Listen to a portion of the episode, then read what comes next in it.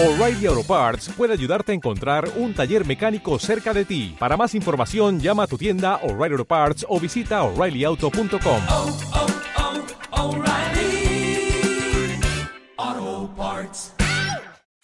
Mataderos de Uralita rodean la ciudad. No caímos en la trampa, hemos visto la cocina y vuestros hornos. No nos gusta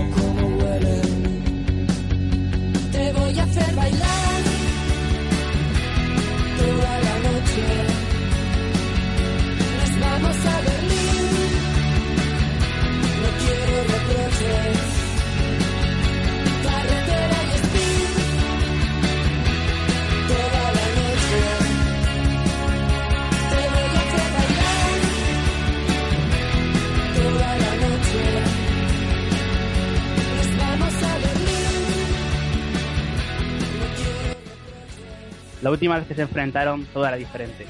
La liga la había ganado el Valencia de Benítez y el Eurodeport tomaba el relevo del Superdeport. El Barcelona debía clasificar a la Liga de Campeones mediante fase previa, y mientras, en Turín, la Juventus aún no sufría las consecuencias del Calciopoli. Aquella campaña, la Juventus, con un épico gol de Zarateta en la prórroga, eliminó al Barcelona de la Copa de Europa en el Camp. Ahora, dos años después, Barcelona y Juventus se vuelven a encontrar en la Champions League. Esta vez en una final, esta vez en Berlín. Para nosotros es un placer poder hacer esto. Bienvenidos al podcast de Underground Fútbol sobre la final de la Copa de Europa 2014-2015.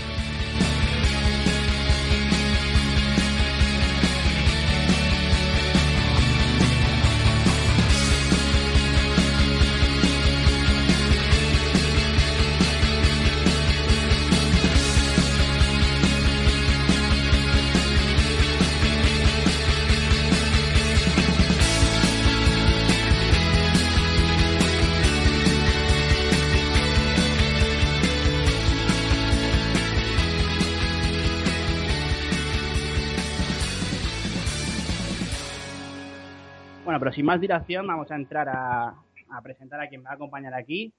Me presento yo, soy Irati Prat, es un placer estar con todos vosotros. Y sin más dilaciones, os presentamos a, a Mónica Fernández, para quien no, la, quien no la conozca, que supongo que serán pocos.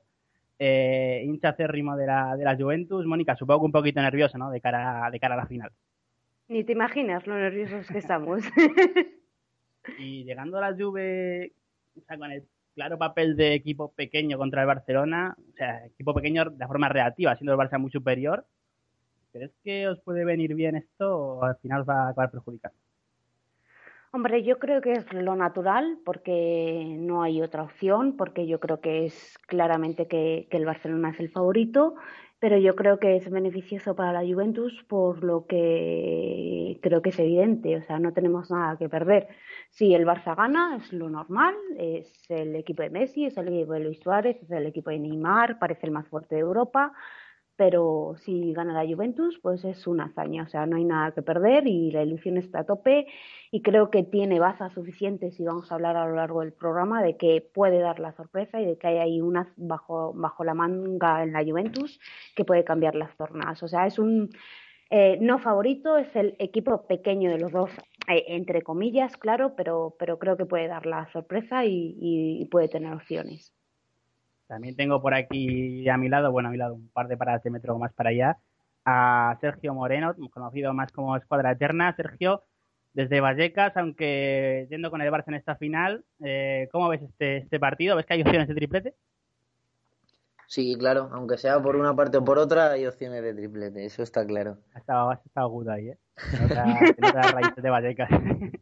Pero sí, hablando, hablando del Barça, pues bueno, un poco lo que, lo que decía Mónica, yo no me gusta que haya favoritos o no favoritos, a mí me parecen muchos tópicos, pero la realidad es que el Barça ahora mismo está a un nivel fortísimo, mentalmente, eh, con muchísima confianza, todos tirando el mismo carro y luego tienen a, a Messi que, que está marcando las diferencias en, en prácticamente todas las zonas del campo, que eso es una nueva versión que, que ha aparecido este año y, y al parecer pues no está, no está yendo nada mal, ¿no?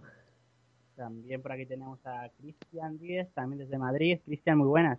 Hola, muy buenas. Estamos acostumbrados a leerte en Underground Fútbol sobre entrenadores. En este caso vamos a tener un duelo entre, entre Alegri y Luis Enrique, ambos entrenadores que fueron muy discutidos en sus comienzos en, tanto la Juventus como en el Barcelona. ¿Tú crees que puede ser determinante la figura de entrenador en esta final o va a quedar más, más relegado el papel del futbolista?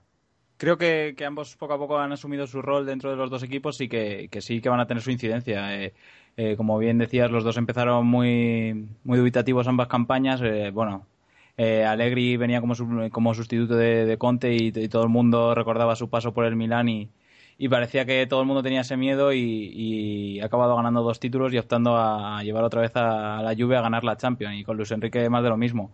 Se dudaba de él, en diciembre le querían destituir y se decía que no se hablaba con Messi, que había ahí una fuerte disputa y, ahí están también luchando por, por el triplete y, haciendo una liga, un final de liga eh, apisonadora como una pisonadora, ¿no? Y yo creo que, que su, su, función puede ser determina, de, determinante en este, en este tipo de encuentros.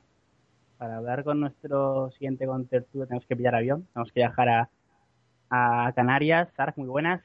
Hola Irati, ¿qué tal? Tú, Sark, que viviste al Barcelona por la parte un poco mala, ¿no? Porque se cargó al Bayern en semifinales, les dio bueno, al Bayern en semifinales sobre todo Messi, ¿no? Le dio pocas opciones al, al equipo de, de Pep Guardiola. La verdad es que pasó un poco por encima del fútbol alemán de Barcelona en semifinales. Bueno, más que del representante más, más poderoso del fútbol alemán, dicho uh -huh. sea de paso, aunque también hay que ponerle un asterisco. Creo que el Bayern llegó en una época, en la época más baja quizás de, de toda la temporada y ya prácticamente con el título ganado y tal, pues eh, con muchos lesionados, etcétera, pues habría que poner un poquito de asterisco, pero eso no le resta mérito al Barça ni mucho menos, ¿no? Creo que creo que es importante ver cómo el Barça sobre todo desde marzo hasta ahora ha llevado una línea creciente en el aspecto táctico, ¿no? En el tema de la, de la posesión, en usar la posesión de forma más efectiva y no tanto ser un equipo de áreas como venía mostrando siendo, como venía mostrando eh, a lo largo de la, de la temporada, ¿no? Un equipo que domina áreas como Piqué, como las tripletas de arriba pero que se saltaba mucho mucho del proceso del centro del campo. Yo creo que es positivo el hecho de que para el Barça el hecho de que tenga un poquito más de, de gestión de la jugada y eso ha hecho que su fútbol sea más, mayor todavía de lo que había mostrado, claro. Y para acabar esta introducción volvemos a Madrid para hablar con, con Adrián Blanco, que también nos va a acompañar aquí. Hola Adri. Hola Irati, ¿qué tal? La verdad es que ya nos hablaste en Underground Fútbol de, de la Juventus antes de la eliminatoria con el Real Madrid, nos avisaste de, de lo importante que iba a ser el gen competitivo y la verdad es que sí, ¿no? El, la Juventus competió mucho mejor que lo, que lo que hizo el Real Madrid y al final acabó pasando. El camino que ha superado Juventus para llegar hasta aquí no ha sido nada, nada fácil, ¿eh? No, no ha sido nada fácil. Recordemos que estuvo en el grupo del Atlético de Madrid, que pasó como segundo, que viene de eliminar al Borussia Dortmund, que bueno, yo como bien decía Sark, si el Barcelona se cargó al Bayern, eh, la Juve hizo lo mismo con el Dortmund y además creo que muy merecidamente y la arrolló completamente. Así que bueno, no ha sido un camino fácil. Luego la eliminatoria con el Mónaco, luego la del Real Madrid. Es decir, la Juve ha tenido que pasar varias fases muy complicadas para llegar hasta aquí. Creo que la final es la más justa que podía haber. Eh, más si cabe, como digo, después de eliminar al campeón de Europa. Así que bueno, yo quiero pensar y creo en ello que va a ser una final eh, más disputada de lo que muchos se pueden pensar. Eh, no creo que el Barcelona se vaya a pasear ni mucho menos. Creo que la Juve va a, plantar, cara y si tuviese que jugarme algún euro, quizás sí lo metería, ¿eh? A que a lo mejor el equipo de Alegri se proclama campeón. Bueno, yo creo que aquí Mónica está contigo también. ¿eh? Por supuesto.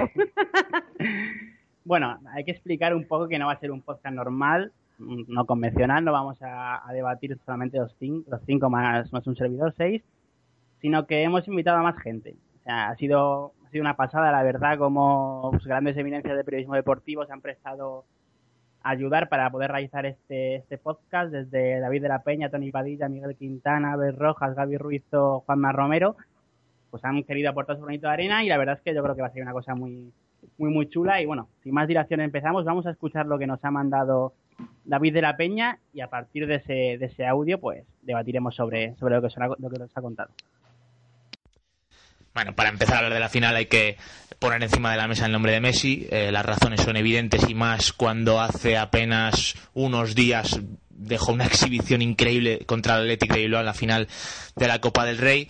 Las opciones de la Juve evidentemente pasan por poder controlar uh, por, por, poder controlarle, ¿no? O sea, que, que, que, no consiga sumar muchos minutos como los primeros 45 que vimos en el sábado, ¿no? Eh, evidentemente es muy complicado. Eh, hay algún precedente como el, la primera parte del Madrid en el Camp Nou, que hace una defensa pasiva buena, no, no, no permite que a partir de su regate elimine a muchos rivales porque le esperan un poquito y luego tapó bien el, el Madrid también ese día el, el, pase ese que hace de rosca de una banda a otra.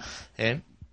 Eh, permitiéndole salir a, un poco hacia su zona derecha y, sobre todo persiguiendo a Neymar cuando él arrancaba son dos cosas importantes que la Juve eh, tiene que tener en cuenta eh, desde el punto de vista eh, de la Juventus esto es fundamental. Luego también, lógicamente, creo que eh, no perder mucha pelota a partir de una salida de balón lo más aseada posible.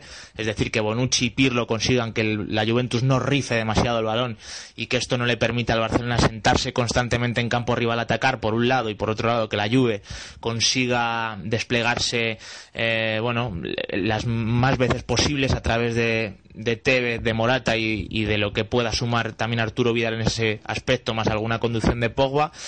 Eh, es importante estas dos cosas, ¿no? Que no tenga que estar permanentemente la Juventus defendiendo porque, lógicamente, eh, el Barcelona te puede te puede matar, ¿no? si, si le dejas tener muchas veces la pelota cerca de la portería de Bufón. Y luego, desde el punto de vista del Barcelona, bueno, pues obviando que eh, el momento de forma de Messi es lo más importante de todo, si consigue por un lado eh, sumar algún buen robo que permita a, Luis Suárez y a Neymar eh, ir en carrera eh, contra una defensa más o menos abierta de la Juventus es importante. Y también lo es lógicamente que, que consiga que, que, el interior izquierdo ya sea Iniesta ya sea Xavi pues pueda tener peso en el partido porque eso significaría que el Barcelona está teniendo fases de posesión bastante largas y y esto pues va a tener eh, más cerca de la portería rival a, los tres de arriba, que en cualquier caso en otro tipo de escenario también pueden lucir, pero creo que les conviene un poquito más esto, ¿no? Eh, a nivel global, evidentemente creo que el favorito es el Barcelona eh, por el tema que ya no voy a repetir, pero que es decisivo eh, y, y, y, hay que mencionarlo varias veces porque marca la diferencia. Y, bueno, creo que la Juventus a nivel, a nivel, emocional puede tener un puntito más de activación que el Barcelona por el tema de la de haber bajado a segunda división, de que eh, no se han visto en esta en mucho tiempo y evidentemente esto les puede suponer un nivel de ilusión un puntito por encima del Barcelona, que creo que también lo tiene. O sea que en este sentido se pueden equilibrar las cosas. Y lo que tengo claro, a pesar de todas estas claves, que se puedan inclinar un poquito más del lado del Barcelona, que es una final, y que los episodios eh, pueden cambiar todo en cualquier momento, y por lo tanto lo que sí que espero es un, un partido abierto y que se tenga que decidir por márgenes muy, muy cortos. Bueno, yo creo que todos los que estamos aquí vimos el partido de Copa del sábado y la verdad es que una, una exhibición tremenda de, de Leo Messi, creo que todos coincidimos en eso, bueno, todos los que veamos fútbol. Y la verdad es que, Sergio, el problema más grande que va a tener la Juventus no va a ser cómo parar a Messi, porque seguramente para, para parar a, Leo va a necesitar poner más de un hombre sobre, sobre el jugador argentino y será en ese momento cuando jugadores como Neymar o, Suárez o incluso Iniesta, jugadores que de segunda línea, pues encuentren más espacios libres. ¿Qué crees que qué papel va a desempeñar Messi en esta, en esta final? Bueno, yo creo que a Messi no, no, le vamos a descubrir ahora. Está claro que, lleva muchísimos meses marcando las diferencias. Eh, cuando está en forma, pues probablemente es, el, mejor jugador. Y está claro que eso, guste o no guste, eh, afecta al, al, equipo rival. En este caso, la Juve, con Alegría al mando, eh, intentará eh, hacer, mi opinión es que Messi no entre tanto en juego, o sea, o que lo haga muy lejos del área, aunque ya vimos contra el Athletic que puede dar igual, porque se la puede liar en, en cualquier momento. Pero es, es, verdad que si no estás cerca de él, no le marcas, no le aprietas, no le achuchas, no, no, no le no le pegas en el buen sentido de la palabra, eh, es muy difícil pararle. Cuantas más pelotas toque Messi, más difícil lo va, lo va a tener el rival. Otro punto a favor del Barça, si Messi no aparece, tiene a Luis Suárez, si Suárez no aparece, tiene a Neymar, si no tiene a Iniesta, si no dobla Jordi Alba. Ahora mismo el Barça es un equipo muy completo y, y la Juve tendrá que intentar parar esto. Aunque la Juve sabe defenderse, sabe salir a la contra, sabe tocar la pelota cuando tiene que tocarla, lo vimos contra el Real Madrid. Y, y creo que va a ser un partido muy abierto. Sin duda es favorito el Barça, sin duda es muy superior Messi, pero al final esto es fútbol y los equipos italianos son los equipos italianos. para hablar de otra de las claves de las que, de las, que comentaba también David en, su audio. También podemos hacer referencia al partido del sábado, ¿no? El Athletic llegaba a final de Copa con muchísima, muchísima ilusión. Más gente en el Camp Nou del Athletic que de Fútbol Club Barcelona pese a jugarse el partido en Barcelona. Y sin embargo, el Fútbol Club Barcelona pasó por encima del club vasco. ¿Cómo se, además tú me lo comentabas, Mónica, estos días, eh, hay mucha ilusión en la Juventus, en la ciudad de Turín, entre la hinchada de la Juve. ¿Crees que esto puede ser un factor a favor para, para sumar opciones al equipo italiano? Yo creo que sí. A ver, esta semana, estos últimos días, pues aprovechando la final, compañeros nuestros, eh, pues gente que, que hace como nosotros periodismo un poquito joven, que intenta darle al periodismo otra cara, pues me ha estado preguntando, y también amigos míos y compañeros, en plan, ¿cómo es a la Juventus? Pero un poco así, en plan, mm, te das cuenta, ¿sabes? Como un poco de condescendencia, como lógica, ¿eh? Y, normal, en plan, te das cuenta de que, de que lo normal es que, es que el, el Barça gane. Y entre los compañeros que me han pedido la opinión y que voy a aprovechar también para dar un, para dar un saludo y para recomendarlo, porque es para mí una de las mejores páginas del Barça que hay. Eh, me han pedido la opinión los de los chicos de Rondo Blaugrana, un saludo para ellos y una recomendación para todos nuestros oyentes, porque hacen gran periodismo. Y me han pedido colaborar. Y una de las preguntas que me hicieron los de Rondo Blaugrana fue, ¿y qué se piensa en Italia o qué se piensa desde el punto de vista de la Juventus del duelo? Y yo pensé, pues se tiene ilusión. Es que parece una locura, porque realmente tú te pones a pensarlo fríamente, yo me pongo a pensarlo fríamente, y hay pocos argumentos futbolísticos en los que la Juventus mejore al Barcelona. Yo que sé, a lo mejor te puede gustar más Buffon, yo creo que Buffon es mejor que Bravo, pero bueno, tampoco hay tanta diferencia. Bravo ha hecho una grandísima temporada, o sea, no, no estamos hablando de un mal portero, pero futbolísticamente te pones a pensar en laterales, en el pressing, en cómo hacen el contraataque. En todo eso es mejor el Barcelona. Y ya encima el Barcelona tiene a Messi. Pero es que si solo fuera por Messi, es que además tiene a Luis Suárez y a Neymar. O sea, futbolísticamente hay muy pocas razones que te hagan pensar que la Juventus puede enfrentarse al Barcelona o puede ganarle al Barcelona o puede ser un 50 por 50. Pero tú te pones a pensar en cómo lo pensamos los juventinos, me incluyo, porque es evidente que, que, yo soy juventina, o en cómo se ve en Italia, y la respuesta es que hay muchísima ilusión.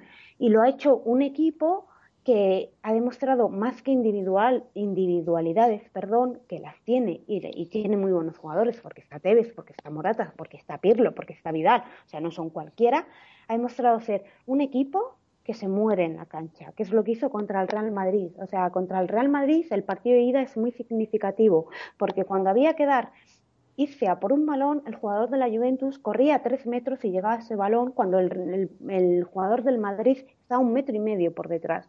Y yo creo, aunque futbolísticamente, en cuanto a talento, a calidad, a lo mejor el Barcelona vaya más sobrado, a lo mejor ese punto de ilusión favorece a la Juventus. Es importante, ¿eh? El, el, fútbol, ya lo dijo Valdano, no es muy santo de mi devoción, pero es verdad, es un estado emocional. Y el estado emocional de la Juventus ahora mismo es espléndido, en todos los sentidos. Me lo vas a decir a mí, Mónica, que si corría más los, jugadores de la Juventus que, los de Madrid. Vaya, vaya, dos partidos, vaya dos partidos.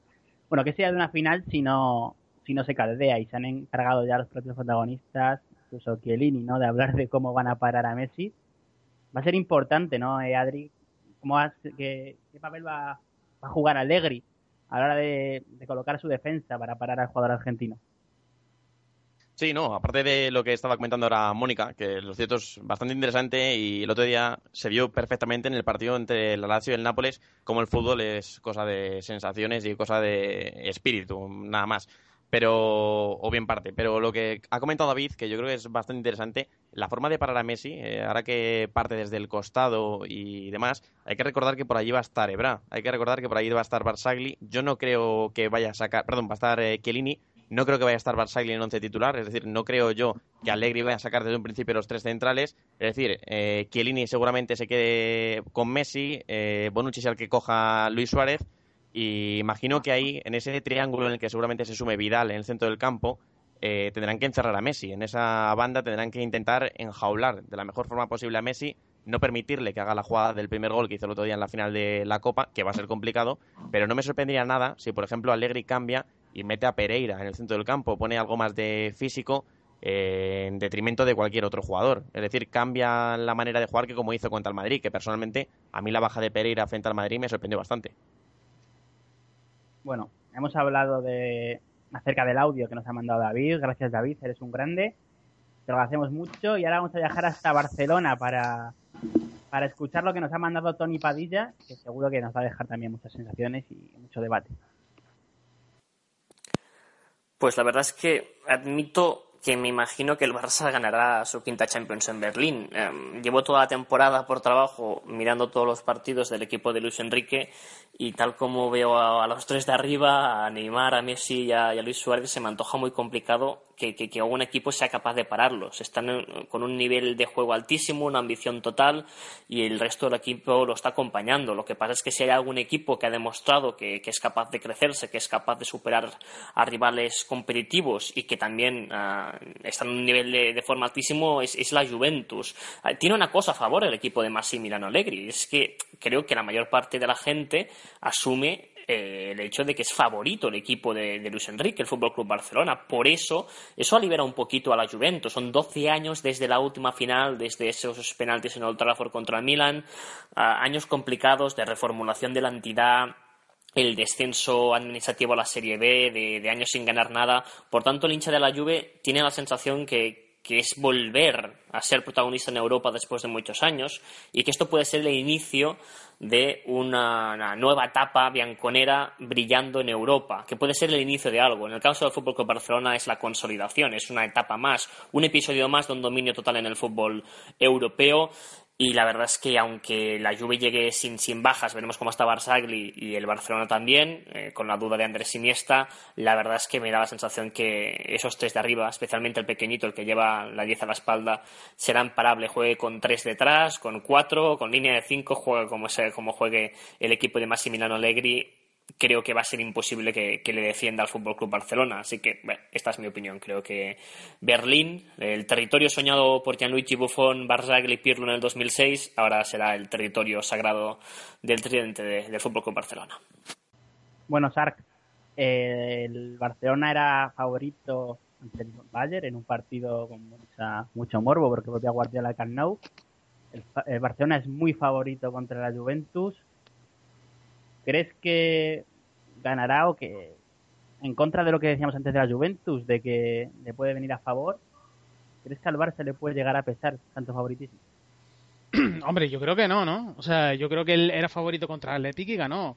Eh, ha ganado los partidos importantes, como tú dices, contra el Bayern y también lo hizo. Yo creo que ahora mismo el Barcelona es un, estado de ánimo también, eh, digamos, ascendente, ¿no? Llega a, la a final de temporada casi eufórico, tan eufórico como la Juve, ¿no? A pesar de, de haber sido durante, digamos, cinco o seis meses un equipo eh, inestable anímicamente, que muy dependiente de, de- de la tripleta de arriba, muy dependiente de Piqué también, eh, sí que a la hora de, gestar juego, como decía al principio, llega en un momento mucho más lúcido, ¿no? Por así decirlo. Y creo que se le está viendo en los interiores, tanto Iniesta como Rakitic se, se- han entendido al final y se le ha dado una importancia, digamos, eh, mayor de la que tenía en la temporada, en el resto de la temporada. Anímicamente yo creo que al Barça eso no le pesa. Eh, saben que son el tienen el papel de favorito, saben que que, que deben y pueden ganar la, su quinta Copa de Europa y, y tienen y tienen potestad para ello, ¿no? Que lo dice el, el 10, que es que es el chiquitito, el de más calidad y el que y el que manda y desequilibra partidos importantes. Mónica, estos últimos años eh, la Juventus era casi siempre la misma temporada, ¿no? Ganar fácil en Italia y aspirar desde, desde septiembre a hacer un buen papel en Europa, pero nunca nunca terminaba de cuajar el equipo no italiano y se quedaba como el eterno equipo que aspiraba a volver a ser grande en Europa, pero que al final algo le fallaba que algo le fallaba que no lo conseguía. Este año, sin embargo, fíjate, en la final se ha cambiado en esta Juventus porque se esperaba una Juventus mejor con Conte de lo que podía llegar a ser con Allegri. Fíjate, con Allegri ha llegado a la final, algo que Conte nunca, nunca consiguió. Pues, pues yo creo que Alegri ha sido clave en el cambio. Y te, eh, cuando me lo estabas diciendo antes de que sacaras el nombre, estaba yo pensando, pues Alegri, ese ha sido el cambio. Y lo digo con el máximo respeto a Conte, porque nada de esto, o sea, nosotros, eh, nosotros me incluyo, eh, la Juventus no, no estaría en Berlín si no fuera por Conte, si no hubiera recuperado el amor propio, si no hubiera hecho comprender a los jugadores la rabia y lo que significa el escudo de la Juventus. O sea, eh, sin Conte, esta Juventus hoy en día, hoy que el 6 de junio se va a presentar en Berlín, no existiría, eso está claro pero Allegri es un tipo más inteligente, más cínico y más flexible.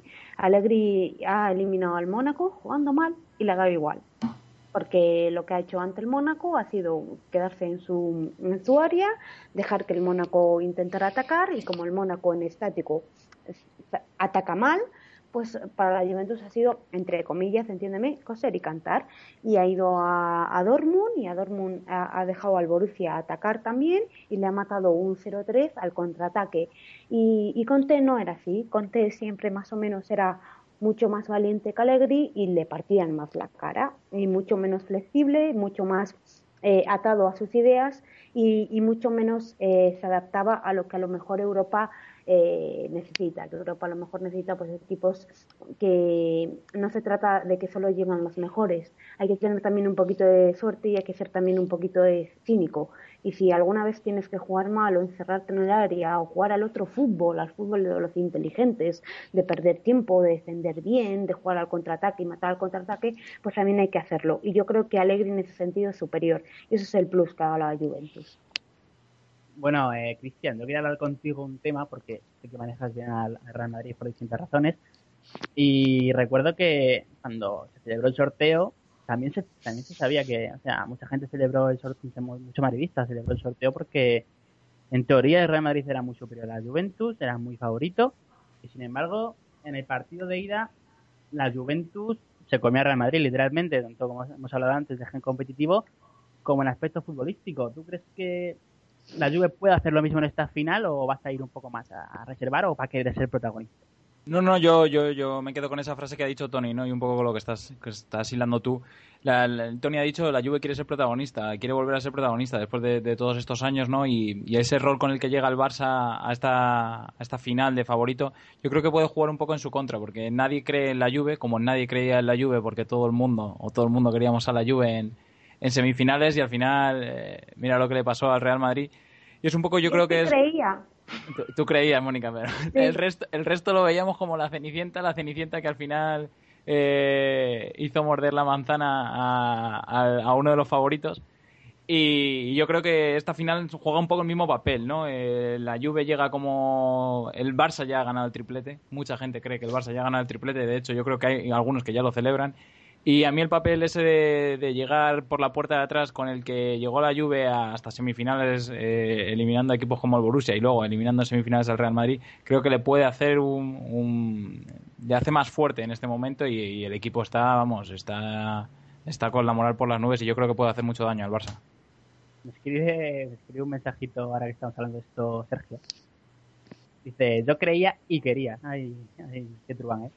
Bueno, me querías comentar eh, con un puntito sobre Allegri, ¿no? Me has dicho. Sí, mm, un poco matizando, matizando un poco las palabras de Mónica, eh, hablando un poco sobre Allegri y, y, también sus enfrentamientos previos cuando, cuando estaba en el Milan, obviamente es otra, otras circunstancias, ¿no? Y otros jugadores distintos, pero, pero eran el mismo contexto, que es la Champions League, ¿no? Y, y, yo creo que Allegri ha sido capaz de parar, también es cierto que no es este Barça igual que el de, el de los últimos, dos últimos años, ha sabido parar al Barça en contextos importantes, ¿no? Y ha forzado un poco a, a, su fútbol más práctico, al más pragmático, ¿no? Y, y, eso yo creo que es un, un, punto a favor de la Juve, ¿no? Sabe, Allegri sabe cómo, cómo pararlos, se, es más flexible, lo bien lo dijo contra el Dortmund, el Dortmund sin ser el mejor tampoco equipo que estaba eh, eh, el mejor Dortmund, sino todo lo contrario, el último de Klopp no es, no es ni mucho menos el gran equipo de que, que habíamos visto otras veces y sabe que en estático es un es muy paria, ¿no? Es un, un equipo muy muy paria. Entonces, la Juve ha sabido, digamos, adaptarse a los contextos. Yo creo que adaptarse al contexto de una final es relativamente sencillo, entre comillas, ¿no? Porque encima vas con la vitola de que no eres favorito, de que vas en inferioridad, sabes que tienes menos calidad, pero desde la inferioridad se puede gobernar un partido. Y ya hemos visto infinidad de casos. El, el mismo enfrentamiento de la Juve contra el Madrid sirve de ejemplo, ¿no? Entonces, al final esto se trata un poco también de, de cómo te manejas en ciertos contextos y Allegri ya tiene experiencia en eso y eso es un punto a favor de la Juve, claro. Bueno, eh, cambiamos otra vez de, de invitado. Un abrazo enorme para Tony Padilla, la verdad es que ha sido un espectáculo tenerlo aquí con nosotros, uno de los referentes del periodismo deportivo español. Y ahora vamos a pasar a hablar con, con Miguel Quintana, parte fundamental de, de Ecos del Balón y que también nos ha dejado un audio. Mucho se habló, se debatió y se analizó la derrota del Real Madrid contra la Juventus en ese sentido, en el de derrota, pero yo quedándome en los porqués de la victoria de la Juventus ante el conjunto madridista me quedaba en cómo había gestionado el ritmo, cómo había sido ella misma sin necesidad de, de, cambiar y cómo había ejecutado patrones de juego que le son muy conocidos y que le reportaban confianza durante los 180 minutos de la eliminatoria. ¿Qué sucede? Que eso contra el Fútbol Club Barcelona de Luis Enrique no sé hasta qué punto va a poderlo desempeñar igual, porque la Juventus es un equipo lento, de salida lenta, de asociación corta, por mucho que luego Arturo Vidal, Morata y Tevez cambien el ritmo de juego en un instante. Y el Barcelona, sin embargo, es uno de los equipos que impone al partido un mayor ritmo, que juega ese juego de transiciones donde siempre sale ganador porque en su equipo está Leo Messi y a partir de, ese mayor ritmo, de que sucedan más cosas y todos esos matices que ha ido incorporando Luis Enrique al juego del equipo Blaugrana, creo que a los de Allegri les va a costar en demasía poder controlar las pulsaciones del encuentro y por tanto situar el contexto donde más les favorezca a ellos mismos. Eh, Adri, aquí quiero hablar contigo de una, una duda enorme que tengo y que arrastro desde, desde el partido de vuelta de la Juventus contra el Real Madrid, a lo que se refiere a Miguel Quintana, y que sé que, que Mónica va a estar de acuerdo porque además se lo he en Twitter más una vez, sobre todo tras ayer partido. Yo pude verlo allí en directo en Santiago Bernabéu y la verdad es que el papel de Pirlo me dejó bastantes dudas, porque era su espalda, sobre todo cuando el Madrid hacía más peligro, le costaba mucho replegarse. Es cierto que en ataque aporta cosas que otros jugadores a lo mejor no pueden aportar, pero en papel defensivo, sobre todo en ese aspecto que el Barça, con el tridente ataque que tiene, necesita a lo mejor un jugador que a lo mejor lo puede hacer Arturo Vidal ese papel, que es que no se, no se desenganche tanto de, de, distancia con respecto a los centrales y que guarda ahí un... que no quede un hueco enorme, vaya, entre la línea defensiva y la línea de medio campo. ¿Cómo crees que puede paliar ese problema la Juventus o si va a seguir siguiendo ese, ese papel a Andrea Pirlo? Sí, es que me, yo personalmente, en partidos así, en partidos de tanta trascendencia, creo que Andrea Pirlo, ya por la edad que tiene, es un arma de doble filo ¿eh? para la Juve. Bien te puede ganar un partido, bueno, hemos visto muchas veces, en una falta, una cosa así, o lanzando un contraataque que lo sabe hacer perfectamente, más aún cuando van a estar Morata y Tevez en la punta de ataque, pero también, como bien dices Irati, puede ser eh, un cuchillo que se clave en la propia Juventus si la Juventus pierde el balón en salida, en fase de salida, es decir, si consigue el, Bar el Barcelona recuperar el esférico cerca del área del, de la Juventus en este caso, eh, le puede hacer mucho daño. Los centrales no son los más rápidos que hay en, en toda Europa. Ya hemos visto a Pirlo que para correr hacia su portería tam, también le cuesta bastante y los interiores muchas veces no llegan. Es decir, si por allí, por algún casual, aparece Luis Suárez, aparece Messi con el balón, que se echa a temblar la Juventus porque puede hacer bastante daño y por eso antes eh, decía que, mmm, hombre, creo que va a estar claro que Pirlo va a ser titular, pero si a Allegri le diese un ataque de entrenador y pusiese, por ejemplo, a Marquisio en esa posición y reforzase el medio campo con Pereira y metiese a Vidal y a Pogba también eh, como cuatro, esos cuatro meses en el centro del campo, eh, yo creo que no sería de extrañar y sería un caso en el que la Juve saliese un poco más a defender, pero ni mucho menos sería descabellado, ¿eh? Eh, personalmente, eh, perdonadme, personalmente un apunte nada más. ¿eh? Los dos mejores partidos de la Juventus, pase lo que pase el sábado, bueno, si, si le mete un 0-3 al Barcelona, evidentemente será ese, pero no lo creo. Los dos mejores partidos de la Juventus esta, esta temporada, pase lo que pase, para mí, en mi opinión, han sido el 0-3 en Dortmund y la remontada de semifinales de Copa contra la Fiorentina, que tenía que remontar la Juventus un 1-2, si no me equivoco y ganó en Florencia 0-2, 0-3, te lo digo en memoria, ¿eh? Y fueron los dos con Marquisio de registro. Eso es. Nada más. Un apunte, Irati. Yo, la verdad es que, viendo, oyendo un poco a Quintana, eh, me, digamos que ha estado oportuno porque estaba precisamente más o menos hablando de lo mismo. Y yo creo que la Juve estaba basado, o sea, desde la inferioridad en la mayoría de los enfrentamientos, los, los que acaba de citar Mónica también, y yo creo que en ese sentido sí que ha dado un paso adelante, ¿no? Una de las formas, y en esto yo se lo matizo un poco a Adri, de que podría ser, o un escenario que se podría montar es, eh, eh, digamos, saturar el centro del campo. Pero ¿qué pasa? El Barça muchas veces eh, ese al tenerse tan saturado la zona interior, a la zona de los interiores o la zona del, del digamos del centro del campo, salta muchas veces, salta muchas veces las fases de juego y sobre todo usa muchísimo las bandas. Entonces, a mí mm, me cuesta ver un escenario donde eh, el Barça vaya a ser más por dentro y yo creo que va a ser un poco más por fuera. Y ahí es importante, digamos, que no solo los laterales, sino la ayuda a los mismos, ¿no? Y me parece que esto es importante porque estamos viendo a un, el nivel de Dani Alves, que es bastante alto, estamos viendo a un Neymar súper participativo, participativo por una de los dos costados, a Messi incluso partir desde la derecha en multitud de partidos y eso le, le, ha beneficiado en, demasiado al Barcelona, se mueva que en los dos extremos se muevan como falsos extremos y se intercambien posiciones unos con otros, ¿no? Y eso al final arrastra arrastra centrales, arrastra también a laterales, arrastra interiores y crea espacio para que una segunda línea llegue desde atrás y pueda finalizar, claro. Una cosa, Adrián o, o a Pintú descartamos completamente defensa de 5 de, de Allegri, porque yo, por ejemplo, hoy, venía pensando, en el coche salía de trabajar y me he puesto a pensar en el partido. Sí que puedo ver y creer que no, que no esté Pirlo, pero yo en vez de por Pereira... Pirlo va a estar. Sí, ¿verdad? Pirlo va a estar y va a ser defensa de 4. A no ser que Allegri, yo qué sé, se vuelva tarumba. O sea, con Allegri tampoco vamos a asegurar nada 100%, porque contra el Madrid, por ejemplo, sacó a Esturaro y, a Esturaro lo hizo estupendamente.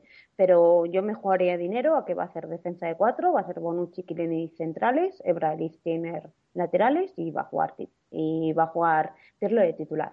Si estuviera Barzagli, que no va a llegar, porque no va a llegar, es imposible, Todavía, todavía podría haber una duda, pero es que es, eh, sin estar Basagli, o sea, el tercer central sería Bauna, no le va a sacar contra el Barcelona, ni de coña.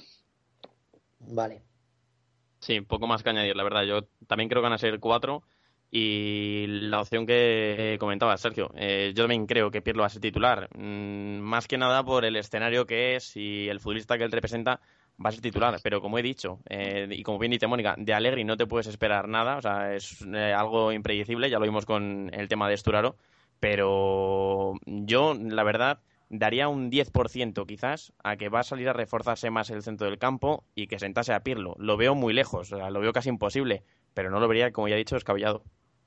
Yo a Pirlo, eh... perdona, Irati, que le viene el Bernabéu eh, muy lento. Ahí está muy lento. Muy lento, tanto a nivel de pensamiento, que eso es, raro en Pirlo, o sea, controlar demasiado, esperar demasiado y, le ganaba la partida al Real Madrid, que físicamente no era el, mejor equipo a final de temporada. Y aún así eh, le vi muy superado en el, en el Bernabéu. Y por eso sí que puedo pensar como, como Adrián hay que tener en cuenta una cosa, que Pirlo ahora mismo es una rémora en defensa, es decir, eh, prácticamente jugar con un defensor menos y a lo mejor puede sonar duro, pero es que a día de hoy este es el nivel. Pirlo es, digamos, una especie de lanzador para, la, para contragolpes, ¿no? Entonces, yo me gusta la, opción de las bandas porque creo que va a jugar con cuatro Allegri, pero los, los jugadores que son teóricamente eh, posiciones de banda van a jugar mucho en zona interior y van a dejarle libertad para Tevez para que pueda, digamos, romper un poco ahí en, en la zona de tres cuartos del Barça y poder arrastrar o pillar o, pillar a la contra un poco, pillar la espalda de, Busquets y, yo creo que ahí sí que es cierto que el, la Juve tiene opciones, ¿no? Porque te deja un jugador que anímicamente, que futbolísticamente te mete en partidos y contestas así. Yo, llegado este momento del, del podcast, tengo que confesar que, bueno, que cuando Álvaro Morata estaba en el Real Madrid, pocas esperanzas tenía de que, de que llegara a triunfar, por lo que es cierto que en el Real Madrid Castilla demostró muchas cosas, pero también es cierto que en el Real Madrid, en el primer equipo, no, dio la talla, y es por eso que tuvo que salir. Y sin embargo, fíjate que, ironía, no ha sido Morata el que ha dejado el Real Madrid en la calle, y Cristian, eh, es obvio que Morata va a ser titular, ¿no? Igual también le da otra, otro tarumba esto, o sea, Alegri sale con Llorente, pero es obvio que todos pensamos que Morata va a ser titular. Cristian, ¿crees que puede volver a desempeñar un papel muy importante en la final, como hizo contra el Real Madrid? Que no, lo estaba diciendo que, que, Morata viene crecido, ¿no? Después de esa semifinal contra el Real Madrid que llega en un momento un momento gigante para él después de, eliminar a su ex equipo y de conseguir los goles que, que, han, que han valido para ello Llega, llega contra el Barcelona, contra su enemigo, y yo creo que quiere vengar un poco todo, todo eso que ha pasado en semifinales y además es que le, le viene todo rodado. Lleva una temporada espectacular con unos números de auténtico crack que, que algunos no creíamos que, que iba a suceder, la verdad, yo, yo era uno de ellos. Y, y ahora está que se sale, llega, elimina al Real Madrid, en la siguiente jornada mete un churrigol contra el Inter, es, que está en un momento de forma que, que le sale todo. Y yo creo que, que esta es su particular vendetta eh, contra el Barça y yo creo que es una oportunidad de oro para, para demostrar que, que puede ser el, el 9 ese que, que le faltaba a lo mejor al Real Madrid como sustituto de Benzema y, y el 9 del- de la selección española. Yo creo que es una, un escenario idílico para ello. Ya le marcó al Barça, por cierto, recordemos, en uno de estos... Sí, en, fue- eh, en Sí, fue el clásico más random de todos porque era uno de liga en el que había muy poco en juego en esa serie de, de muchos clásicos que se juntaron en pocos en pocos días, pero creo que tiene que Sergio apuntar algo de Morata. Sabemos que es muy de Morata Sergio, ¿eh? Sí, yo muchísimo. sobre todo desde el otro día, mucho más de Morata. Desde el día de, desde el día del Bernabéu y desde la ida sobre todo. Como Irati y Cristian lo que puede cambiar el fútbol. El Madrid vende a Morata, se ponen su bufanda del Madrid, se van a Cibeles a celebrarlo y para este sábado se agarran a Morata. Y el fútbol Hay es que ver, maravilloso. ¿eh? Hay que ver. No, hombre, aquí no vamos con, vamos con el fútbol, no vamos con la Juventus tampoco. Sí, ya. No somos... Bueno, irás tú con el fútbol, yo voy con la Juventus. Bueno, bueno. Como si es de rebote y jugando mal. Mandar un abrazo enorme también a, a Miguel Quintana, que es un grandísimo tío. Por cierto, un gran portero, que todo hay que decirlo. La araña de las ventas, le conocen por aquí, por Madrid. ¿Pero tú le has visto parar o lo estás diciendo por decir? No, no, no, eh, de verdad, de verdad. Hemos podido comprobar vale, en, un par- en un par de ocasiones. Gran portero. Un saludo, Miguel. Pasamos ahora, si os parece, a escuchar a, a Gaby Ruiz, que también desde Tres Cantos, desde, desde Canal Plus, nos ha dejado nos ha dejado otro audio. Bueno, pensando en la final de Champions entre Barça y Juventus, mi primera sensación es que es muy difícil que el Barça no gane el partido. Yo ahora mismo me parece que el equipo de Luis Enrique está en un momento de confianza, en un momento físico y en un momento de juego eh, que lo hace prácticamente invencible. Eh, creo que el trabajo para llevar al equipo en estas condiciones a, estas alturas de temporada ha sido excepcional. Creo que los tres delanteros que tiene el equipo eh, son poco menos que imparables y, si paras a uno aparecen los otros dos o si, eh, paras a, a Suárez y a Neymar eh, a Messi prácticamente no se le puede parar y entre eso y lo que comentaba del momento físico me parece el Barcelona más favorito el, en una final de Champions el, el más el equipo más favorito que recuerdo no porque la Juventus no sea un buen equipo sino porque ahora mismo el Barcelona está en, un momento que insisto lo hace lo convierte casi en un equipo invencible El Barcelona es el Barcelona es el equipo más favorito en una final de Champions que recuerdo. Tras porque Gaby ha vivido muchas finales. Sergio delita con el se apuesta fuerte Gaby. Ha sido contundente, sí.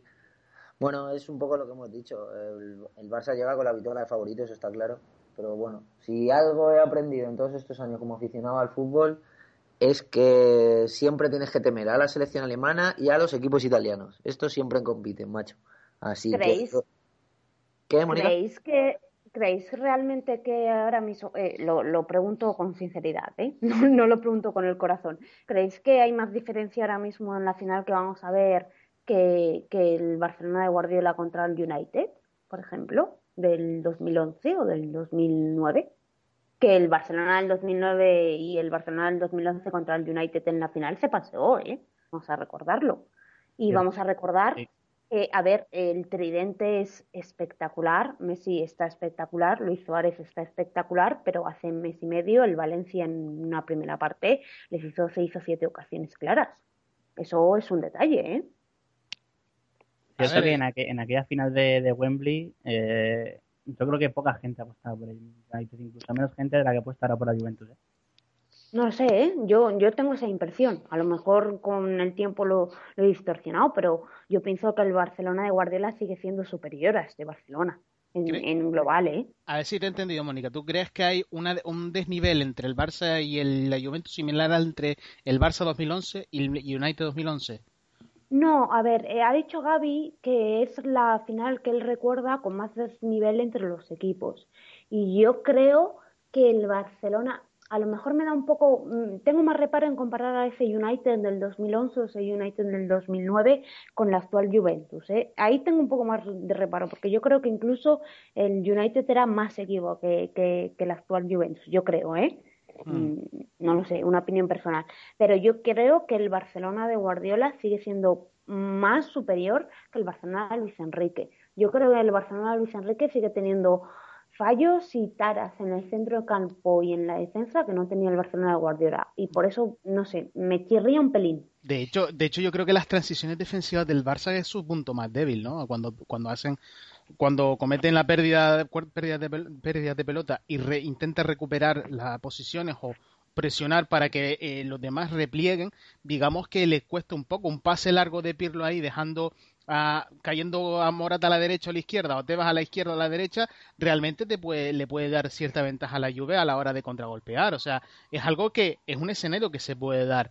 Pero claro, es, como vengo, dije antes, y yo creo que todos lo, lo, sabemos también, el Barça este año es más de áreas que de juego, ¿no? Y, eh, y solo en el último mes y medio, tal vez, con un poco también con las con la seguridad que le dan los resultados, el Barça ha creado un poquito más con, con, a partir de pelota y no a partir del espacio, ¿no? Que es un poco lo que ha venido haciendo a lo largo de esta de estas jornadas. El partido contra el Valencia es un punto de inflexión, creo yo, también a la hora de, de digamos, mm, examinarlo, analizarlo desde el punto de vista de debilidades del Barça, porque es obvio que el Valencia le dominó toda una primera parte y le pudo haber metido dos, tres goles fácilmente, pero también es verdad que, que, arriba tiene el Barça una importancia capital en jugadores como Luis Suárez, Neymar y, el, y obviamente Leo Messi, ¿no? Que yo creo que, digamos, es el, el sobre el que se revolotea todo, ¿no? La figura sobre el que revolotea todo, todo, el, todo el Barcelona, ¿no? Y yo creo que eso, la importancia de eso es, va a ser no solo de la Juve a la hora de frenar a Messi, sino también la importancia es desactivar a los jugadores que le acompañan, porque Messi es menos Messi si no tiene jugadores que le acompañan, claro. Es que yo creo, desde el punto de vista de la Juventus, ¿eh? que está todo el mundo como un pelín aficionado, yo también, ¿eh? En plan, eh, ¿cómo frenar a Messi? ¿Cómo frenar a Luis Suárez? ¿Cómo frenar a Neymar? ¿Y por qué no intentamos a ver si que Messi mete tres y a ver si la Juve mete cuatro? A ver, eh, exagero, entenderme, porque una final 4-3 pues rara vez pasa pero, pero yo creo que no sé, que desde el punto de vista de la Juventus se está obsesionando tanto en no me hagas daño, que estamos olvidando que, bueno, hazme daño, pero que yo también te puedo hacer daño. El Barcelona es muy de, de áreas, estoy bastante, muy, muy, muy, muy de acuerdo con lo, con lo que ha dicho Sark, que hasta Valencia, sobre todo, hasta el partido de Valencia contra el Camp Nou, eh, fue un equipo que vivía del tridente y de y Piqué, que está imperial, y de lo que ha dado Ter Stegen y lo que ha Claudio Bravo, que ha sido una, un rendimiento insuperable, los dos porteros, pero creo que al Barcelona se le puede hacer daño. O sea, mm, vamos, desde el punto de vista de la Juventus, déjate de preocupar tanto por el daño que te hagas, que te vayan a hacer a ti, intenta hacer daño. Sí, yo, eh, un pequeño apunte, Irati, eh, con respecto a lo que acaba de decir Mónica, de cómo paramos a Messi. Eh, no sé si hay alguien que se está preguntando, mm, sobre todo por parte del Barça, cómo paramos a Pogba. Eh, creo que de momento no, hemos, no le hemos metido en la conversación, no hemos dicho nada de él.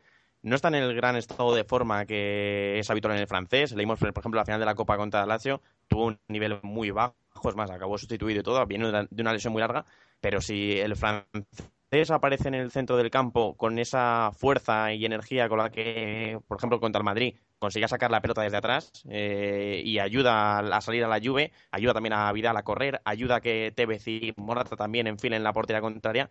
Creo que pues es una base importante y creo que ahí puede venir de verdad el peligro en, en, en, el partido, sobre todo para el Barça. Si aparece Pogba, que personalmente creo que es el hombre más físico que va a haber en el, los dos centros del campo. Es mucho más físico que Iniesta, mucho más que Rakitic, y ahí puede ser una clave. Yo difiero un poco contigo, Adrián. Yo, Pogba en los partidos grandes a mí no me está mostrando todo, su, todo el potencial que se supone que tiene, ¿no? Que lo, se le ha visto en otros partidos de exigencia menor, ¿no? En los partidos grandes se le ve que mm, como que a, aún todavía le queda para asumir ciertos galones, ciertos roles. Por eso yo confío más en Vidal o Marquisio, porque creo que tienen, mmm, digamos, más, más potestad o, o, o, más, más voz de mando en ese sentido, ¿no? Más, más capacidad para hacer buenos partidos, sacrificarse un poco también en pos del equipo y un poco en pos de, que la Juventus pueda, digamos, golpear un poco más, ¿no? Porque son dos llegadores que me parecen a, considerar, ¿no?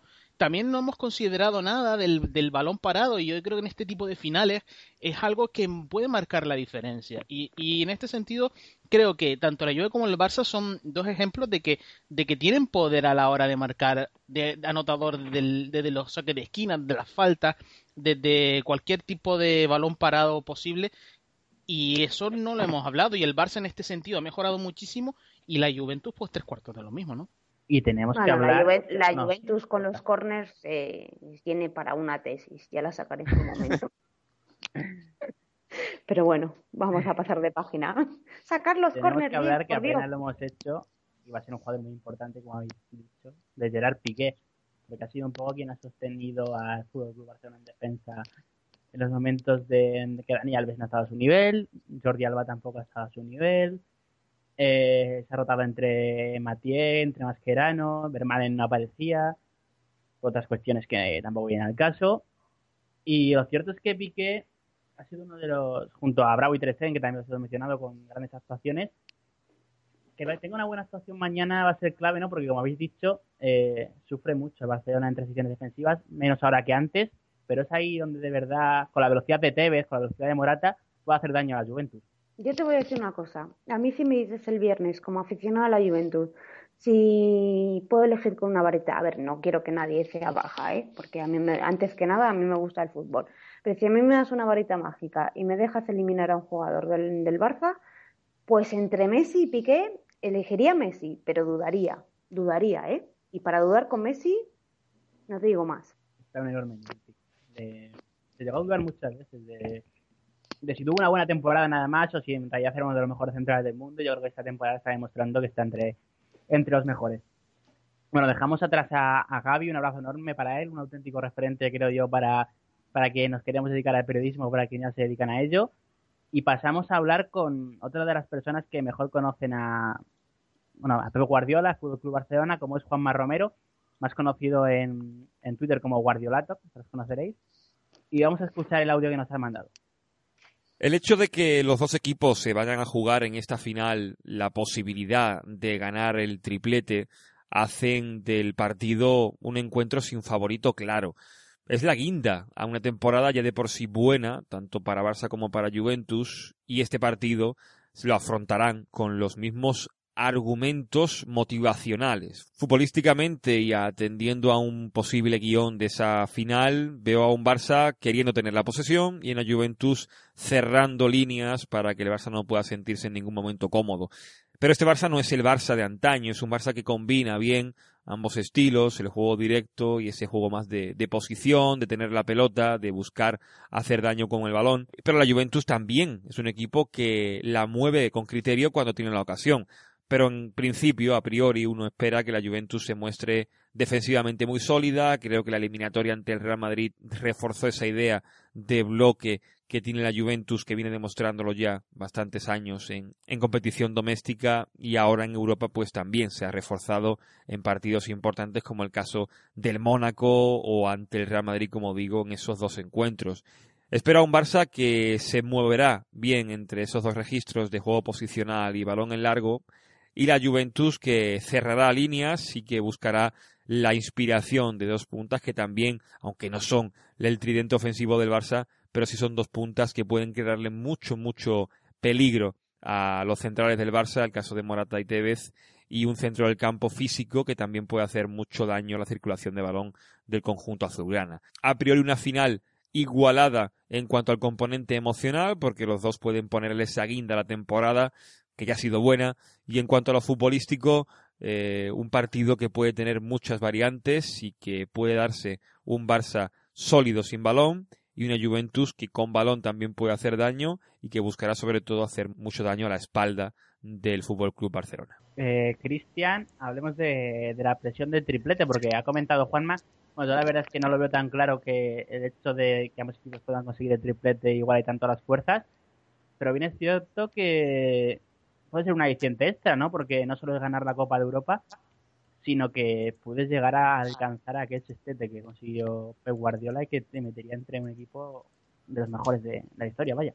Mm, Desde luego que esta, que esta posibilidad eh, todo el mundo la, la contempla, ¿no? Que, que ambos equipos lleguen a, a conseguir los tres títulos así de, de cuando antes, cuando hace unos meses nadie creía en los dos entrenadores, como hablábamos anteriormente, es una, una posibilidad muy real y que, y que puede ser la guinda de la temporada de, ambos equipos. Tiene la, la doble vertiente, como, como decía, decía Juanma. Y, y yo creo que, podríamos hablar aquí un poco de lo de la presión, como, como hablamos anteriormente, y, lo que señalaba Mónica, ¿no? Yo creo que- que la posesión se supone que la llevará, el peso del partido lo llevará el Barça, aunque eh, ahora se está vendiendo como que ya no juega ese fútbol de posesión. Yo creo que era es un fútbol de posesión con más eh, verticalidad que antes y un juego más movido. Y, yo creo que la Juve sin balón eh, puede hacer eh, un gran partido como, como lo hizo contra el Borussia como, como señalaba Mónica.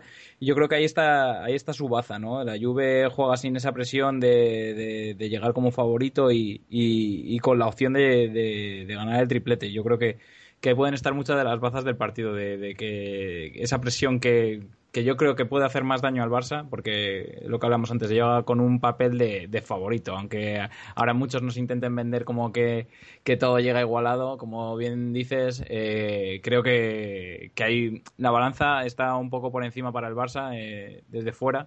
Y yo creo que eso le puede favorecer mucho a la Juve, que no es la misma presión. Y yo creo que ahí es a donde juegan sus cartas. Hablando un poco de esto del, del triplete, quería hilar una entrevista que, que hizo Irati hace unos meses a, a Gaby y lo que apuntaba Juanma sobre la posibilidad de triplete, y es que eh, Gaby le comentaba a Irati que en la actualidad cada vez hay más diferencias entre unos equipos y otros. Es decir, como en la vida, eh, los ricos son cada vez más ricos, son cada vez más poderosos Los pobres cada vez más pobres.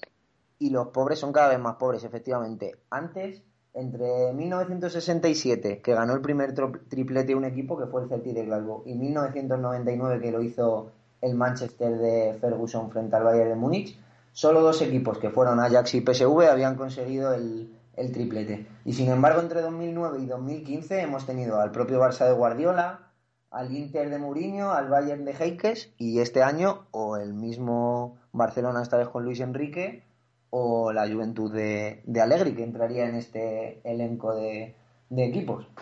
Siete equipos en toda una historia y han sido cuatro en los últimos cinco años. Y a mí personalmente eso me parece que va peor para el fútbol europeo, pero bueno, es una opinión muy personal que a mí me gustaría que hubiera más competitividad y que fuera más difícil conseguir un, un, tri- un triplete, pero bueno, eso es una opinión personal. Sobre el audio de Juan Marroguero, me parece muy, muy interesante que habla de quién va a tener la pelota, porque en contra de lo que nos po- pueda pensar la gente en general o lo que pueda pensar el prejuicio, yo creo, yo creo que el Barcelona a lo mejor no se va a sentir tan incómodo sin la pelota y yo creo que la Juventus a lo mejor se va a sentir más cómoda con la pelota. Es decir, todo el mundo, yo creo que nos estamos imaginando que el escenario más favorable o más factible va a ser el Barça a la pelota y la Juventus a defender. Y yo no creo que vaya a ser tan así. A ver, no va a ser un 70% Juventus, un 30% del Barcelona, pero yo creo que Luis Enrique sabe que puede hacer mucho daño a la Juventus también esperando, que el Barça de Luis Enrique hace muchos años en transiciones, con Rakitic, con tal, sabe moverse muy bien en ese campo, que la velocidad de Luis Suárez, de Messi, de Neymar contra una Juventus, si la pilla al contraataque, puede ser mortal. Y al mismo tiempo, a la Juventus yo creo que tampoco va a rechazar del todo tener la pelota, porque claro, eh, eh, la Juventus, si hay un apartado del equipo que pueda hacer frente al Barcelona, es el centro del campo. Un centro del campo con Pirlo, con todas las carencias que hemos hablado, pero que sigue siendo Pirlo, que sigue sabiendo controlar una pelota perfectamente y sigue sabiendo eh, cómo, cómo llevar el tempo de un partido, con Marquisio, que está espectacular, con Vidal, con, con Pereira, si sale, con Pogba. O sea, en el centro del campo la Juventus puede plantar cara, o sea, tiene jugadores de calidad para quitarle el balón al Barcelona. Y todo el balón que pueda tener la Juventus va a ser una Juventus que no sufra, un balón que no tenga Messi, un balón que pueda llegar a Morata y que pueda llegar a Tevez. O sea, lo de la Juventus esperando, el Barcelona teniendo la pelota, yo creo que no beneficia, que no, tampoco es un plan que vayan a aceptar los dos tan fácilmente, ¿eh? en mi opinión. Yo, eh, volviendo al tema un poquito que habíamos hablado antes y para acabar con este audio, bueno, el tema la verdad es que lo que comentamos de, de lo que comentaba Gaby en aquella entrevista que nos concedió, bueno, lo cierto es que es un tema muy delicado en el que merecería un podcast aparte, hablar de, porque son muchos datos, muchas situaciones diferentes, pero es cierto que, que igual el fútbol moderno tampoco tiene, o sea, no es del todo malo porque, no sé, nos, tiene, nos regala a Messi, nos regala a Cristiano Ronaldo, muchos más jugadores de, de gran calidad. Es cierto que ha inclinado la balanza a favor de los más ricos. Es cierto que ligas como, como la holandesa, como la liga belga, como ligas así más pequeñas que antes competían a- al más alto nivel, que ganaban títulos europeos, ahora no pueden ni, ni acercarse.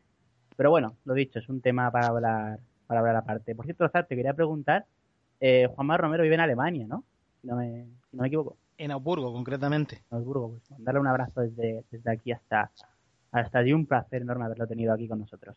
Y para acabar, para acabar, vamos a escuchar el, el audio de, de Abel Rojas, el motor de Ecos del Balón. Eh, ha sido un honor tenerlo aquí con nosotros. Y bueno, vamos a escuchar lo que nos ha, lo que nos ha dejado. A ver, estamos sin duda ante una final desigualada, ¿no? Probablemente y de manera potencial la más desigualada que recordemos desde 2005, aquella que enfrentó al Liverpool contra el Milan de Kaká, Cafú, Shevchenko y compañía, ¿no? En cualquier caso, y asumiendo eso y que cualquier jugada individual de la MSN, o sea, Messi, Suárez y Neymar, puede desequilibrar el partido en cualquier momento y que esa es una posibilidad muy, muy, muy factible que está ahí, si entramos en táctica, diríamos que la clave va a estar en ese, digamos, en ese duelo entre Pogba y Messi y Pirlo y Luis Suárez. Son duelos desequilibrados sin duda que Allegri tendrá que igualar de alguna manera y esa alguna manera se llama Arturo Vidal. El rol defensivo que Allegri le otorgue a Arturo Vidal en este partido determinará la base táctica del encuentro, ¿no?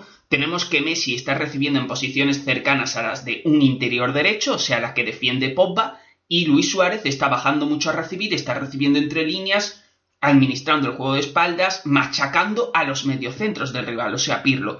Vidal en teoría es el media punta, pero forma doble pivote defensivo al lado de Pirlo a la hora de defender. ¿A quién va a ayudar más? ¿A Pirlo para que Suárez no reciba tanto? ¿A Pogba para minimizar un poco el impacto de Messi? No sé, creo que el papel defensivo que Allegri otorgue a Arturo Vidal determinará lo que va a ser el guion del partido. Sea cual sea este, en cualquier caso, por lo que he dicho antes, el potencial de la MSN, evidentemente el favoritismo es para el Barcelona. Fíjate, otro, entonces a la contraria, Pintu también cree que, es una final muy, muy desigualada, pero bueno, aquella final del Fútbol Club Barcelona contra el Manchester United también la verdad es que nos dejó poco, poca, poca opción a la, a la duda. Bueno, Adri, una cosa que quería comentar es volver un poco más a lo de a lo de antes, a lo que hablamos anteriormente, ¿no? Es un poco pensar en qué, en qué solución encontrará Allegri para, para solucionar uno de los problemas más comunes en el fútbol, ¿no? Es cómo, cómo tapar un poco ese espacio tan clave, porque es donde se inician la, la mayoría de jugadas de peligro, espacio tan clave que se, que se ocupa entre la línea defensiva y la línea de mediocampistas, y que en este caso la Juventus, al no estar Pirlo en sus mejores años, tiene que optar o por Pogba, o por Marquisio, o por Arturo Vidal. Sí, es lo que hemos eh, comentado antes, el agujero que tiene entre comillas la Juventus cuando le toca salir y le pueden pillar en esa fase de salida es donde yo creo que más puede sufrir porque bueno, al fin y al cabo si el equipo repliega y se meten todos atrás, al, fin, eh, al final es la defensa la que acaba sacando los, los balones, pero yo creo que, y antes lo comentaba Sark, y sí es cierto, el que puede jugar un papel muy fundamental, eh, al igual que lo hizo también contra el Real Madrid, que fue uno de los más destacados, sobre todo en la ida, es Arturo Vidal. Si Arturo Vidal vuelve a ese nivel todoterreno que, que tenía con Antonio Conte, en el que pisaba las dos áreas constantemente, tanto para defender como para atacar, eh, creo que la Juve puede sacar buen partido de él, sobre todo para defenderse si el, el Barcelona empieza a acosar una y otra vez el área y si tiene que salir al contraataque, también tiene mucha velocidad el chileno. Así que creo que bueno que Arturo Vidal puede jugar un papel eh, fundamental. Imagino, como hemos dicho, que Pirlo va a ser titular, así que imagino que en el interior, en el otro costado, estará Pogba, eh, Marquinhos también y será Vidal, el media punta, igual que jugó Allegri la segunda la vuelta en el Santiago Bernabéu. Imagino que será eso y con eso tendrá que intentar frenar a Luis Suárez, Messi y Neymar, ese tridente tan temido del Fútbol Club Barcelona. la, la MSN, Sark, Messi, Suárez, Neymar, quizás, bueno, quizás, seguramente no tan quizás, la mejor delantera de- del mundo actualmente, ¿no?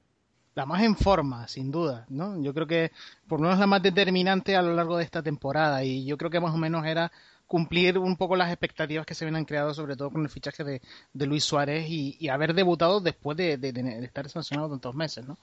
La verdad es que sí, la verdad es que es, un, eh, es una, de la mejor, una de las mejores delanteras del mundo, si no la mejor, y seguramente sea, digamos, el- la que resuelva la eliminatoria, porque a, a la final, porque no le, no le interesa a la, a la no le interesa al Barça tanto eh, el dominar a partir del, del balón, porque ahí en bloque bajo yo creo que la Juve sabe manejarse en esos registros, está preparada para ello, eh, es un equipo muy solidario en ese sentido, sobre todo si lleva el partido a las bandas.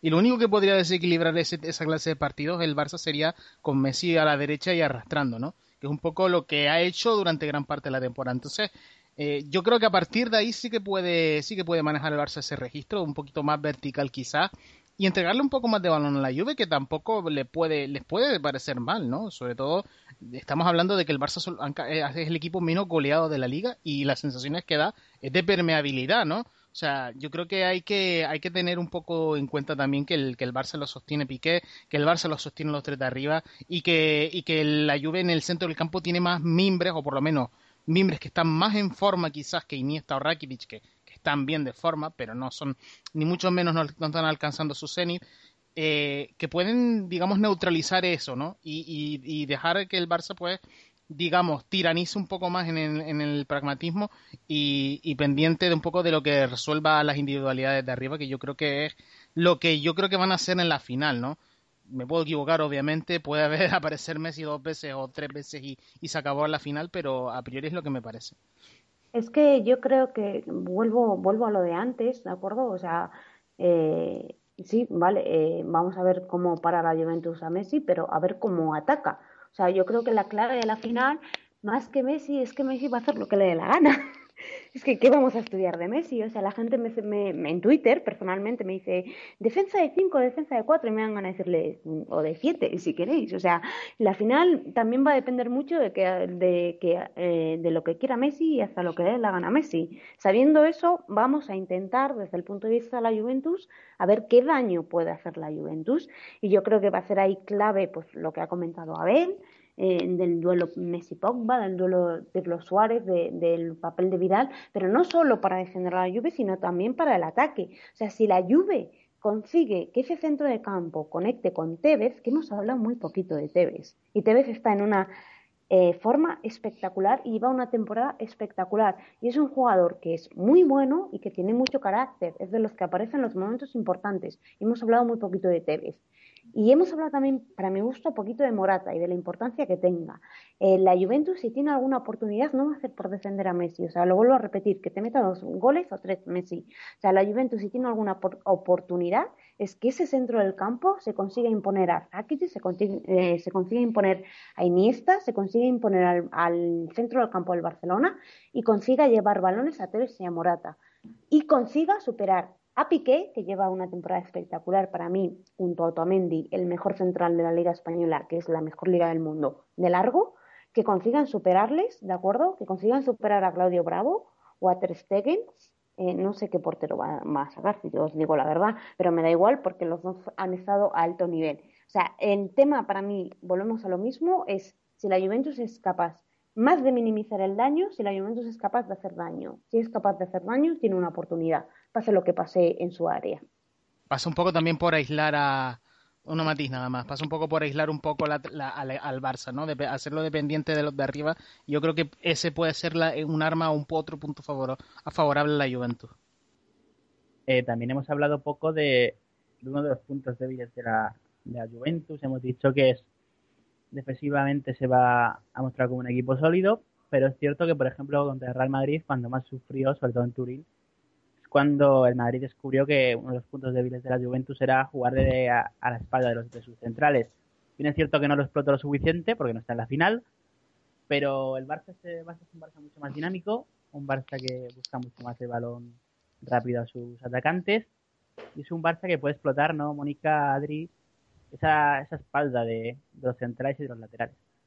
Además que Ebra y Listeiner defensivamente, pues también tienen sus carencias, sobre todo Ebra, que no está teniendo mala temporada, ¿eh? A mí no me convenció mucho el fichaje de, de Bra, pero, pero está cumpliendo con, con creces, está siendo titular y, y, merecidamente, pero tiene sus carencias. Ebra yo creo que va a sufrir bastante el sábado, ¿eh?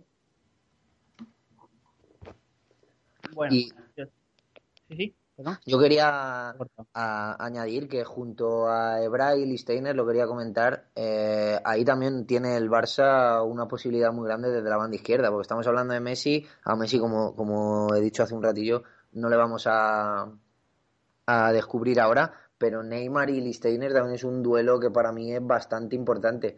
Porque a Listeiner le gusta muchísimo irse al ataque, se le veía comodísimo, probablemente era uno de los mejores laterales de, de, en la época de, de Conte jugando con línea de 5, con muchísima libertad y con defensa de 4, a mí me parece un lateral bastante... Sí. Y en ese sentido creo que Neymar y el Barça en general, junto con, junto con Jordi Alba, puede, puede aprovechar. Y añadiendo a lo que ha dicho Mónica, que lleva toda la razón del mundo, el Tevez Morata a la contra te puede matar, eh, Vidal pisando área, Marquisio Pogba, eh, junto con Piqué, Busquets, que tampoco hemos hablado nada de Busquets y creo que es el sostén del Barça. Aparte de, de dar la salida al balón, jugar a dos toques, que eso es dificilísimo y es lo más, lo más valioso en el fútbol, jugar rápido y, y- y dar movimiento a la pelota, como decía antes, que es lo que le empieza a fallar a, a Pirlo. Eh, Busquets a la hora de defender es el encargado de, de ver cómo, cómo van a caer Tevez, cómo va a caer Morata, cómo va a venir Pogba y es el que tiene que estar un poco, un poco alerta y el que hasta ahora lleva toda la temporada cu- eh, cumpliendo a las mismas maravillas, como en los últimos años. Sí, es que posiblemente ahora que comentas eso, Sergio, eh, se están enfrentando mm, dos pulpos europeos. Se está enfrentando Busquets contra Pogba, que los dos saben meter bien la pierna y recuperar. Lo que pasa es que Pogba eh, todavía no ha hecho un gran partido europeo. Todavía, no- todavía, ojalá lo haga el sábado por la cuenta que me trae, pero todavía no ha hecho un gran partido grande. O sea, le he visto partidazos en Italia, contra el Napoli, contra el Milan, eh, contra equipos que, sí, que son buenos y que, que hay que valorizar, pero eh, sigue siendo un jugador que no domina eh, los 90 minutos, porque tú ves jugar a Messi y te puede solucionar el partido en tres momentos, pero te lo domina durante 90. Y el Pirlo de los buenos tiempos te lo hacía. Y Marquicio, cuando te hace un gran partido, Marquicio, que, que tampoco es un crack, ¿me entiendes? Que, que es otro tipo de jugador, es un jugador de equipo y es un muy buen jugador, pero no es un crack. Pero también te domina durante 90 minutos. Vidal, el gran Vidal, que para mí me parece que a su máximo nivel puede ser perfectamente el mejor jugador de la Serie A, o Tevez mismamente, o incluso Morata, te dominan un partido durante los 90 minutos. Eh, te lo solucionan en cuatro toques, pero durante 90 minutos están jugando bien. Y eso Pogba todavía no lo ha hecho. Está diciendo partidos y lo ha decidido en su mejor etapa en la Juventus, sido desde noviembre hasta febrero, hasta que se lesionó en el partido contra el Dortmund esos dos o tres meses que estuvo. Estuvo a nivel altísimo, pero dominaba los partidos por pura calidad, porque es buenísimo pero, pero se desconectaba, no, no, no llega a dominar y está muy verde todavía. Y, y- yo quiero, por supuesto, que, que se quede en la Juventus toda la vida, pero realmente eh, yo me pongo a leer los periódicos, 100 millones ofrece el Madrid, 100 millones el Barcelona, y yo digo, ¿cómo? No, no, mm, me, me resulta irreal para el tipo de jugador que ahora es Pogba. Ojalá el sábado llegue y lo demuestre, pero hoy en día tiene que dar ese paso. Y el sábado es una buena oportunidad para que dé ese paso a ser un jugador maduro, de verdad. También estamos hablando de un crío, ¿eh? que tiene 21 o 22 años. Bueno, entramos en tiempo de descuento y ahora te, que, te la tengo que colar. O sea, hay que decirlo. Hemos hablado del Pogba contra Busquets, eh, también contra Messi, la MSN contra la defensa de la Juve. Eh, creo que el otro de los papeles fundamentales, y de momento no ha salido en la charla que estamos haciendo, es Buffon. Eh, es otro de los héroes de Berlín que vuelve, al igual que Pirlo. Creo que el espíritu de Buffon debajo de los palos, que a su edad, una vez más, ha vuelto a ser el mejor portero de la Serie A, que creo que eso lo dice todo, no pierde el nivel o el bajón que dio lo ha sabido recuperar perfectamente. Eh, creo que también es algo a tener en cuenta. La Juve está bien protegida atrás, no solo en defensa, sino también en la portería, al igual que el Barcelona va a estar con Ter Stegen o con Claudio Bravo, imagino que será el alemán quien juegue, así que mm, ese bufón, ese espíritu que puede dar el capitán de la Juventus atrás, creo que puede ser otra baza bien a tener en cuenta, eh, no solo por la ilusión de la Juventus, sino por, como digo, por el nivel que tiene, que por su edad está ahora mismo, pues eso, en un nivel fantástico. Bueno, lo cierto es que hemos llegado al, al final del, del podcast. Lo cierto es que ha sido un placer enorme estar hablando más de una con, con vosotros. Nos, nos iremos leyendo a lo largo de la semana, en esta previa de una, de una gran final de la, de la Copa de Europa, como son todas. Y sobre todo ese sábado, a ver lo que pase el sábado por la noche en, en Berlín. Mónica, ha sido un placer tenerte por aquí y bueno, mucha suerte y que, que sea lo que lo que yo de fútbol quiera y bueno, a ver qué nos depara la Juventus. Eh, estaría muy bien decir que gana el mejor, pero mira, hoy esta vez no lo voy a decir. Muchas gracias y ha sido un placer. Cristian, un abrazo enorme también y a ver qué nos depara esta final, que no ha podido estar el Real Madrid, pero bueno, seguro que es una final enorme. Un placer poder charlar con vosotros y que el sábado disfrutemos de mucho fútbol. Adri, otro abrazo enorme. Sé que vas un poquito más con la, con la Juve, pero bueno, a ver qué. También suerte para ti, como, como se hemos deseado a, a Mónica, y a ver qué, qué podemos ver en Berlín. Muchas gracias, muchas gracias sobre todo Irati por haberme invitado, por el, haber estado en el primer podcast de Underground Fútbol. Y nada, bueno, que gane el mejor, pero esta vez ir un poco más con Mónica. Igual tenemos que hacer más podcasts, ¿eh? que todo es mirarlo. Bueno, Sark, eh, un abrazo enorme hasta Canarias también y no, no tenemos equipos alemanes en esta final, pero seguro que el año que viene vuelven con más fuerza y seguro que tenemos que hablar de ellos. Pero se juega en Berlín, o sea, va a ser un Algo es algo, ¿eh? Sí, sí, aquí no se consuela quien no quiere, voy a ser un espectador de lujo. La verdad es que es un placer compartir con, con los compañeros y un abrazo enorme también a vosotros. Y Sergio, estás solo, ¿eh? Vas con el Barça. Te han dejado solito.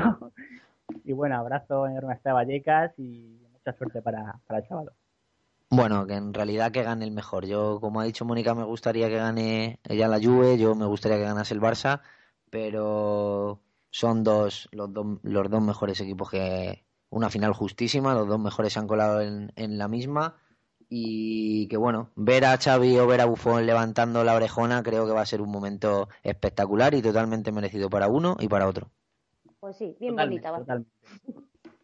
Bueno, yo creo que para acabar es justo decir que yo creo que sin la, sin la colaboración de, de David de la Peña, de Tony Padilla, de Miguel Quintana, de, de Gaby Ruiz, de Juan Romero y David Rojas, esto hubiera sido, no hubiera sido lo mismo, hubiera sido imposible. La verdad es que, que hayan seguido una parte de su tiempo, de su agenda súper apretada que la tienen para estar aquí con nosotros, pues no sé, ha sido imposible de agradecer y bueno, esperemos que les, que les guste el resultado, que seguro que sí.